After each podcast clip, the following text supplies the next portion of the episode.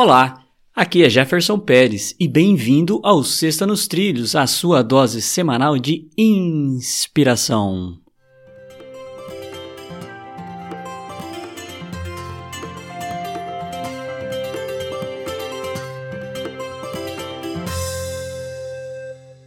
E aí, Mr. Edward, tudo tranquilo? Quentinho, na paz e nos trilhos?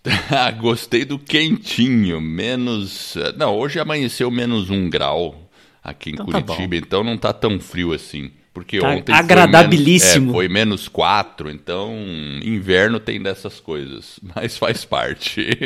mas nos trilhos, vamos em frente. Tá nos trilhos, você tá se sentindo um lord inglês aí no, no friozinho. Mas vamos lá. Ó, a frase é de Carl Sagan. Eu acho que é assim que fala. É, Carl Sagan, exatamente. Tem que dar uma enrolada na língua para falar o Carl. Carl. É Carlos, vamos falar Carlos. Fica mais fácil. Aí é Charles. Charles. Ele começa assim a frase, vamos lá.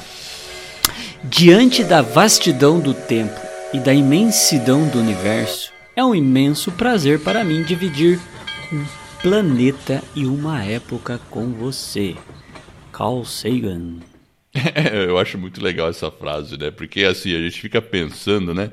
Que realmente o universo é vasto pra caramba e o tempo também é vasto. Porque a humanidade, pelo menos a humanidade que a gente tem registro, a gente já conhece aí há 7 mil, não, vai, quase 10 mil anos, um pouco mais até, porque os sumérios, né? Então, então vamos lá, a gente nasceu nessa época e calhou de a gente nascer nesse planeta, porque, claro, o Carl Sagan vai um pouco. Ele era um astrônomo, né? E ele. É, então ele está fazendo uma alusão que talvez haja vidas em outros planetas. A gente não sabe, o universo é muito gigantesco. Eu acredito que existe a probabilidade de ter outros seres inteligentes, assim como nós, vivendo há muitos anos-luz de nós aí. Eu acho que é possível. Apesar de que eu não fico acreditando em qualquer coisa que apareça por aí, né? Mas enfim. Mas é interessante a gente pensar no contexto do espaço-tempo. Porque eu poderia ter nascido em outro planeta, em outra época, em outra situação, mas não, a gente está aqui dividindo esse momento, é, essa época. E então é realmente conhecer essas pessoas que a gente conhece torna-se um privilégio. É um privilégio você poder. Às vezes a gente não se dá conta, né? De quando. Eu já fiz umas experiências assim, né? Quando você está voando de avião, uma época eu fazia muito isso, né? Eu estava viajando muito de avião e tentar, assim, de maneira sem forçar a barra, mas conhecer alguém.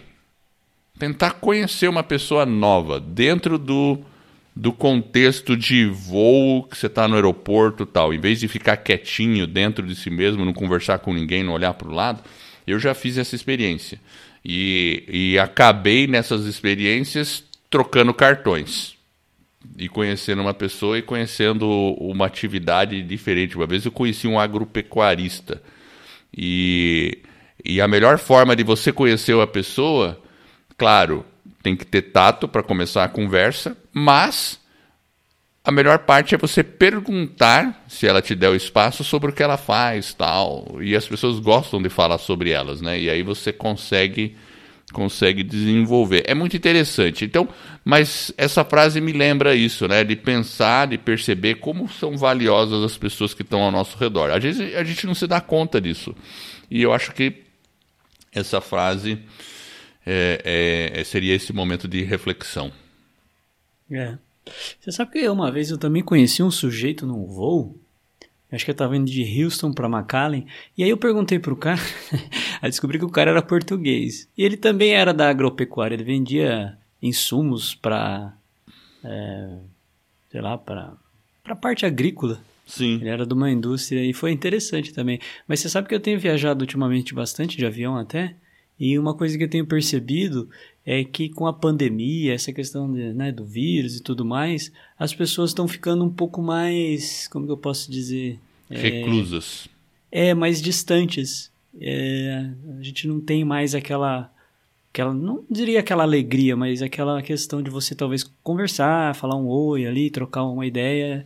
Tá mais as, eu sinto as pessoas mais frias. É. Talvez até por conta do vírus, né? Ontem, por exemplo, eu estava viajando, tinha uma moça, ela estava com duas máscaras e ela tinha aquele Shield. É, o shield lá, o visorzinho. E era uma jovem, não era uma pessoa assim tão de, de idade, né? Geralmente uma pessoa mais idosa, elas estão tomando alguns cuidados maiores. Mas ela estava realmente bem Super protegidinha, protegida. digamos ali. E aí Então, a pessoa não querem conversar, né? Porque, ah, não, para de abrir a boca aí, porque a gente tá na pandemia, não vamos ficar. É realmente hoje em dia tá mais complicado mesmo, Jefferson. Eu não viajei de avião depois da pandemia. Não viajei porque não houve necessidade, tá? Não houve necessidade, eu só tive que viajar para São Paulo. E aí eu fui de carro mesmo.